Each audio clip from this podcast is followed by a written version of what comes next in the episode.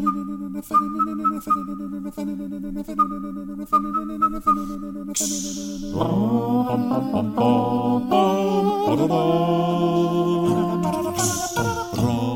bum, bum.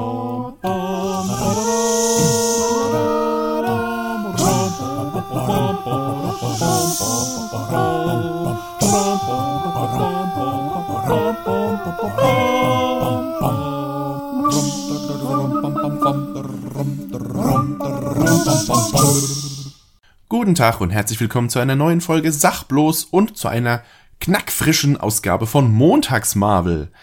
Heute geht es endlich, endlich um Black Widow. Der Film, wegen, ja, wegen dem ich diese Reihe eigentlich angefangen habe, weil letztes Jahr ungefähr um die Zeit habe ich ja festgestellt, dass der äh, damals noch anberaumte Starttermin von Black Widow genau 23 Wochen ähm, noch in der Zukunft lag, was genau 23 Filmen des Marvel-Universums entspricht und deswegen habe ich diese Reihe angefangen. Dann wurde Black Widow ja verschoben und verschoben und verschoben und jetzt endlich nach, glaube ich, über anderthalb Jahren ähm, verschieben, ist er jetzt endlich im Kino, beziehungsweise in manchen Kinos, weil er wird ja boykottiert von manchen Kinos und schwierig. Aber wie auch immer, ob ihr ihn im Kino oder auf Disney Plus sehen werdet, er ist jetzt endlich verfügbar. Und deswegen lasst uns ein bisschen drüber sprechen. Regie geführt hat eine Frau, Kate Shortland. Die hat noch nicht so furchtbar viele Filme auf der Uhr, ein paar Kurzfilme und ähm, fünf Spielfilme, von denen mir aber keiner so richtig was sagt, ehrlich gesagt, außer Black Widow jetzt natürlich. Aber ich kann schon sagen, von dem, was ich jetzt gesehen habe, würde ich sagen, hat die so hat die schon eine gute Karriere im Action-Genre äh, vor sich. also durchaus, sie hat gute Arbeit abgeliefert, kann man gleich im Detail drauf gehen. Die Musik stammt von Lauren Balfe, Balfe geschrieben, keine Ahnung, wie man das ausspricht. Der hat schon diverse Filme ähm, vertont, unter anderem sowas wie Terminator Genesis, Pacific Rim Uprising, Mission Impossible Fallout, Gemini Man, äh, Bad Boys for Life, ähm, die Serie His Dark Materials. Also der hat schon, schon einiges auf der Uhr tatsächlich. Und die Musik, auch wenn ich jetzt beim ersten und einzigen Mal gucken jetzt nicht so hundertprozentig auf die Musik geachtet habe, hat schon aber ein paar sehr geile, ein paar sehr geile Themen da drin. Also der Soundtrack ist schon auch ganz cool. Ja, also worum geht's? Wir starten mit einer Rückblende. Die 13-jährige Natascha Romanov lebt zusammen mit ihrer sechs Jahre jüngeren Ziehschwester Jelena Belenova und ihren, naja, Scheineltern Melina Vostakov und Alexei Shostakov als, naja, als Scheinfamilie äh, in Ohio. Also die sind quasi von, von der russischen Regierung dort platziert in geheimer Mission, also undercover, um da so, so eine, ja, haben da eben eine Scheinfamilie aufgebaut. Allerdings werden sie eines Tages enttarnt und äh, Alexei kommt nach Hause und sagt, wir müssen sofort los und sie packen ihre Sachen und flüchten und werden dann von General Dreykov, der das, das Oberhaupt quasi ist, getrennt. Alexei wird wieder in den Dienst der Regierung überführt, genau wie Melina und die beiden Kinder, Natascha und Jelena, werden in den Red Room überführt, einer Ausbildungsakademie, ja, kann man sagen, wo die Black Widows ausgebildet werden unter, naja, sehr fragwürdigen Bedingungen. Da kann man im Einzelnen noch drauf eingehen. Sprung in die, nicht in die Gegenwart, sondern in die Zeit nach ähm, Civil War. Die Hälfte der Avengers arbeitet für die Regierung, die andere Hälfte ist eingeknastet, bis auf Captain America und Natascha Romanoff. Die befinden sich beide auf der Flucht. Natascha ist untergetaucht, aber Senator Thaddeus Ross, Thunderbolt, ist sehr dicht auf den Fersen, aber sie schafft es zu entkommen und taucht erneut unter. Sie findet Zuflucht in einem Wohnwagen in Norwegen, wo sie eben ja, sehr unterm Radar fliegt und halt so einsiedlerisch vor sich hin lebt. Zeitgleich ist ihre kleine Schwester Jelena voll immer noch als Black Widow unterwegs, also eine von vielen Black Widows, die es ja gibt. Und bei einem Einsatz gegen eine andere Black Widow wird sie einem Gas ausgesetzt, das sie von ihrer Gedankenkontrolle, unter der sie stand, ähm, befreit. Sie hat auf einmal wieder einen freien Willen. Und sie schafft es, ein Paket sicherzustellen, in dem äh, noch mehrere Dosen von diesem Gas drin ist. Wieder zurück in Norwegen wird Natascha ihre Post aus einem Safehouse zugestellt und in diesem befindet sich ein Paket, das sie zunächst ignoriert, bis sie eines Abends ähm, Opfer eines Attentats wird und wird angegriffen vom Taskmaster, einem mysteriösen Kämpfer mit Maske, der aus irgendeinem Grund fähig ist, alle Kampftechniken, die er jemals sieht, zu imitieren und ist somit also quasi kaum zu besiegen, weil er eben jeden Schritt seines Gegners vorher ahnt. Und der hat es offensichtlich auf dieses Päckchen abgesehen. Ähm, Natascha schafft es zu entkommen mitsamt dem Paket und stellt fest, dass da eben diese seltsamen Dosen von diesem Gas drin sind. Um rauszufinden, was es damit auf sich hat, versucht sie ihre Schwester Jelena in Budapest ausfindig zu machen. Diese ist allerdings gar nicht mal so happy, ihre große Schwester wiederzusehen und deswegen geben die, geben die beiden sich erstmal ordentlich aufs Maul. Danach kriegen sie sich aber wieder ein und fangen an zusammenzuarbeiten, um diesem ihrem Geheimnis dieses, ähm, dieses chemischen Stoffs auf die Spur zu kommen. Nachdem Natascha erstmal ins Bild gesetzt wird, dass die äh, Black Widows mittlerweile nicht nur indoktriniert werden, sondern eben durch chemische Mittel unter Gedankenkontrolle gehalten werden.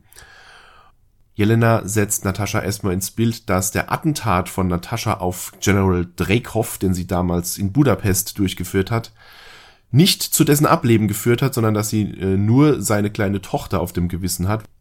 Und äh, ja, nun muss sie erfahren, dass eben nur die Tochter gestorben ist und gar nicht der General, äh, wodurch sie sich immer so ein bisschen getröstet hat. Und jetzt, ähm, ja, und beide fassen dann endgültig den Plan, den Red Room ausfindig zu machen und endgültig zu vernichten mitsamt dem General, damit keine anderen Mädchen mehr jemals diese Tortur durchlaufen müssen, die sie haben durchmachen müssen.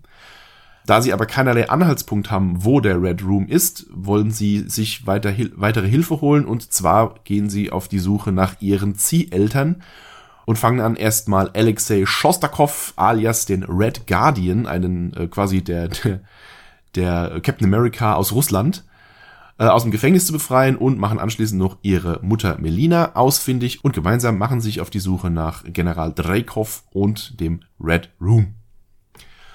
Das sollte es erstmal gewesen sein. Ich meine, der Film ist jetzt ganz frisch im Kino, deswegen werde ich jetzt nicht groß spoilern, wie der ausgeht und belasse es mal bei dieser Zusammenfassung.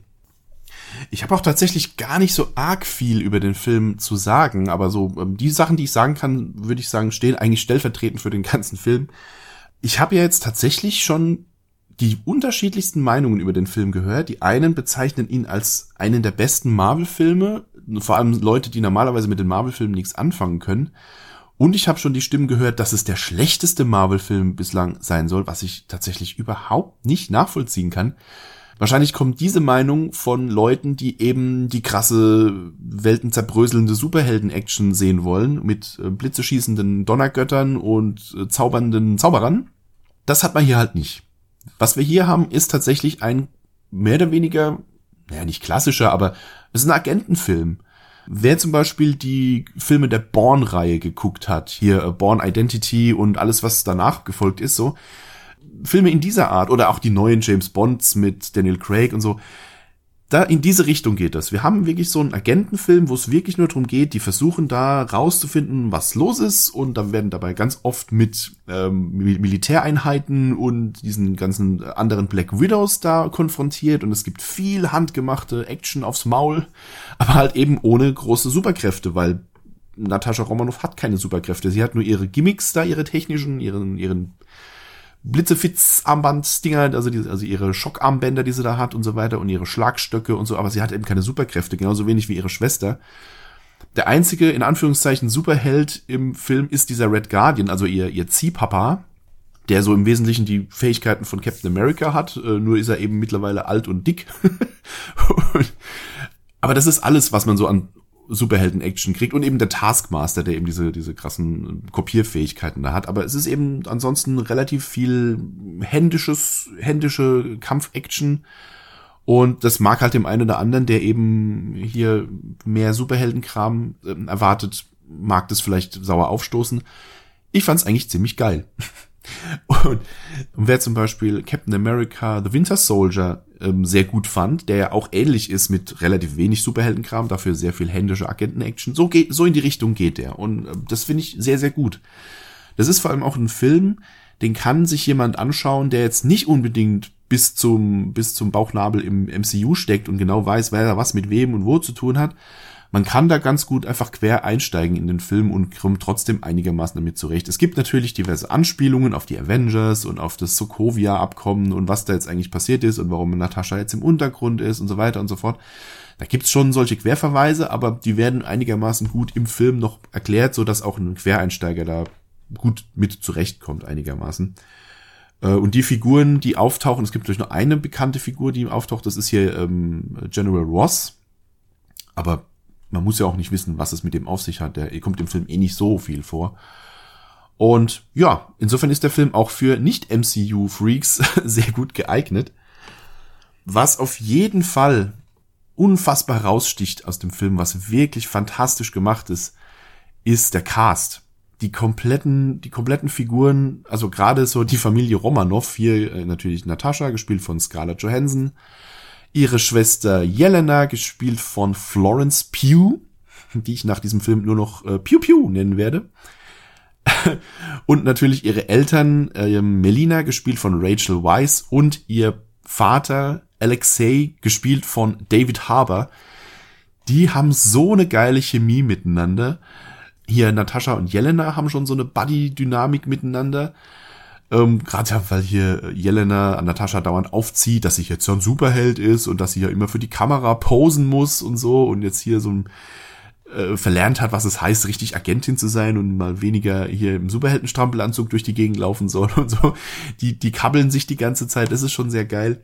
Und dann kommen dann noch die Eltern dazu, die ähm, relativ strenge Mutter Melina, die halt immer noch nach all den Jahren die, äh, so tut, als wäre sie wirklich die, die Mutter und sagt, hier sitzt mal nicht so krumm am Tisch und so, obwohl sie eigentlich nach wie vor eine Geheimagentin ist und eben nicht ihre richtige Mutter. Und dann Alexei, der Vater, der immer noch äh, versucht, einen auf Papa zu machen, obwohl sie allen Grund haben, ihm zu hassen, nachdem er da sie 20 Jahre lang im Stich gelassen hat und so und wie die sich dann mit, wie die aufeinandertreffen und wie die sich dann wieder zusammenraufen und wie die miteinander umgehen. Das ist wirklich, wirklich cool. Es macht richtig Spaß. Auch das ist vielleicht was, was vielen Leuten sauer aufstößt, weil der Film sich wirklich viel Zeit nimmt für diese Familienwiederzusammenführung von den Vieren. Da wird nicht immer zwischen dem ganzen Gekloppe mal kurz erwähnt, dass wir eigentlich eine Familie sind, sondern es gibt relativ lange Szenen, wo die sich unterhalten, wo die versuchen wieder zueinander zu finden und die Dialoge zwischen denen sind wirklich schön und ja, das ist eben was, das ich mag das, aber wer halt die ganze Zeit nur Krachbumm-Action sehen möchte, für den ist es vielleicht an der Stelle ein bisschen zu langweilig.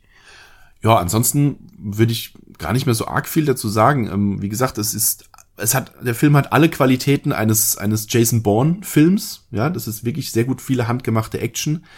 Ein bisschen schade finde ich die viele Wackelkamera, die hat mich zwischendurch ein bisschen genervt. Das hätte nicht sein müssen, weil man sieht, dass die diese Kampfchoreografien tatsächlich, dass die wirklich gemacht wurden.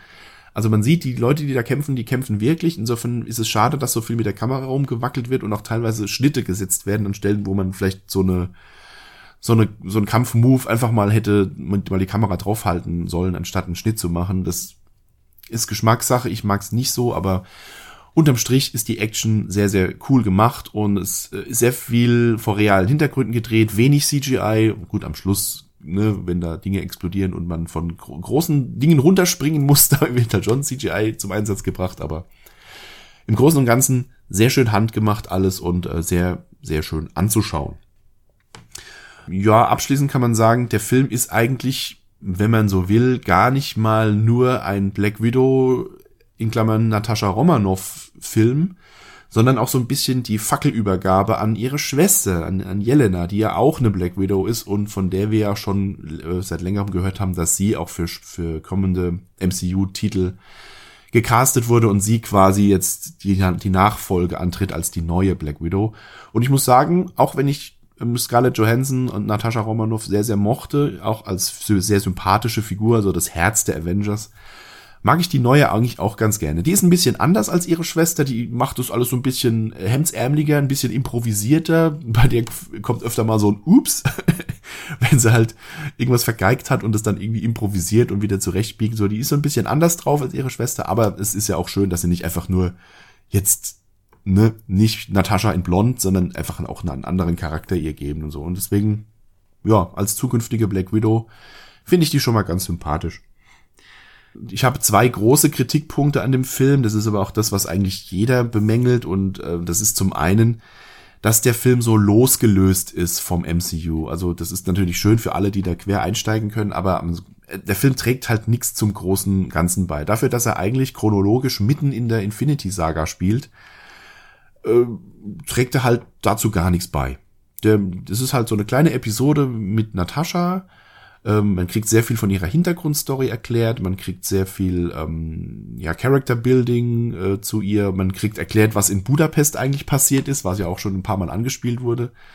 Aber fürs große Ganze trägt es halt leider gar nichts bei. Und das, ähm, das zweite ist halt, ähm, es ist halt schade, dass der Film jetzt kommt. Ja, der hätte eigentlich, hätte der chronologisch nach ähm, Civil War spielen können. So, auch um die, die Phase, in der die Avengers getrennt waren, noch so ein bisschen weiter auszu, auszuweiten, um so ein bisschen zu erklären, was haben die eigentlich gemacht in der Zeit. Ähm, jetzt kommt er halt viel, viel, viel, viel zu spät nach, nach Endgame, wo man auch schon weiß, was mit Natascha letztendlich passieren wird. Insofern hat der Film halt auch das Problem, dass man um sie keine Angst hat die ganze Zeit, weil man weiß, dass sie lebend aus der Nummer rauskommt, weil man ja weiß, was am Schluss mit ihr passiert.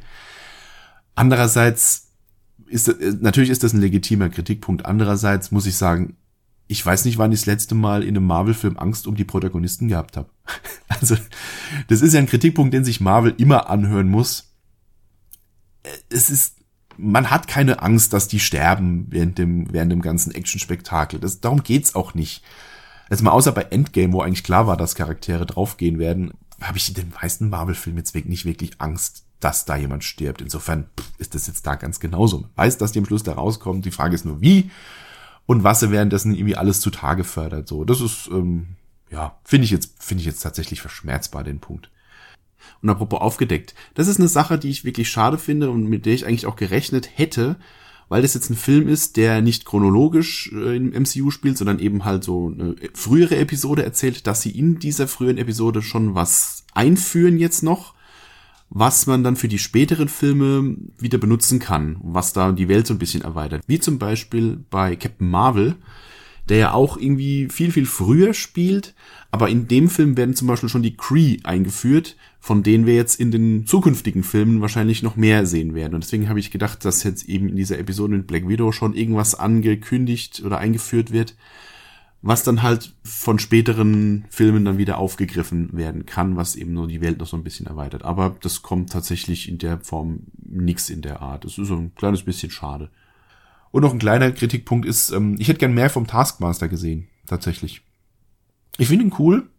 Auch seine Copycat-Fähigkeit so, dass der ähm, dann einmal mit, dass er zum Beispiel mit einem Schild kämpft wie Captain America, dass er einmal hier so Klauen an den, an den Handschuhen hat und auf einmal kämpft wie Black Panther und so.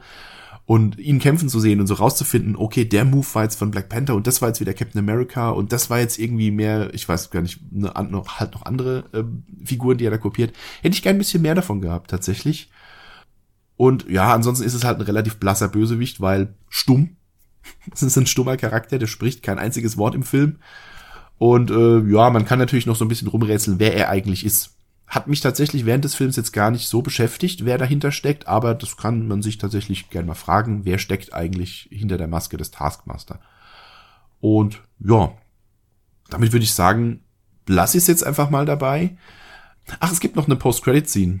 Ich weiß nicht, ob die spoilermäßig ist naja, falls euch jetzt die Spoiler äh, stören, dann könnt ihr ja mal noch zehn Sekunden die Ohren zuhalten. Also, die Post-Credit-Scene. Wir sehen Jelena Belanova in einer Zeit, die nach Endgame spielt, weil sie, sie, sie steht am Grab ihrer Schwester, wo ganz viele Leute Blumen und Bilder und alles so drumherum gelegt hat. Also sie besucht das Grab von Natascha. Und auf einmal erscheint neben ihr die gute alte Cortez Valentina de Fontaine, die wir aus Falcon and the Winter Soldier kennen.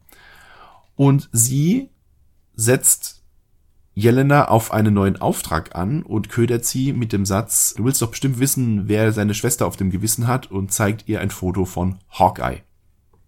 Ergo, wir werden Jelena Belenova, die neue Black Widow, in der Serie Hawkeye wiedersehen. Ja, okay das war's dazu. Ähm, wie gesagt, cooler Film. Mir hat er sehr viel Spaß gemacht. Wer Bock hat auf Agenten-Action und sehr viel handgemachtes Zeug ohne Blitze schießende Donnergötter und sonstigen Superheldenkram, der ist bei äh, Black Widow auf jeden Fall sehr gut aufgehoben. Und da würde ich sagen, wir hören uns in der nächsten Folge zu Montags Marvel, die mit ein bisschen Glück vielleicht nächste Woche schon kommt, wenn es dann um Loki geht. Weil da ist nämlich die Serie auch vorbei. Und bis dahin sage ich, wenn es euch gefallen hat, drückt gerne sämtliche Knöpfchen, die das zum Ausdruck bringen. Erzählt es weiter, Wenn ihr das Ganze auf Spotify hört, drückt doch mal auf den Abonnier Abonnierknopf. Das soll sehr helfen, habe ich gehört. Und schaut doch mal in meinen Merch-Shops vorbei. Da kann man sich mittlerweile auch ganz viele lustige Dinge kaufen. Alles in der Beschreibung verlinkt. Und wenn ihr quatschen möchtet über Black Widow oder über andere Sachen, dann äh, kommt gerne mal auf dem Discord-Server vorbei. Der ist auch in der Beschreibung verlinkt. Und ansonsten wünsche ich euch einen wunderschönen Abend, Mittag, Morgen, wann auch immer ihr euch das angehört habt. Und wir hören uns in der nächsten Folge, spätestens zu Montags Marvel. Bis dann dann.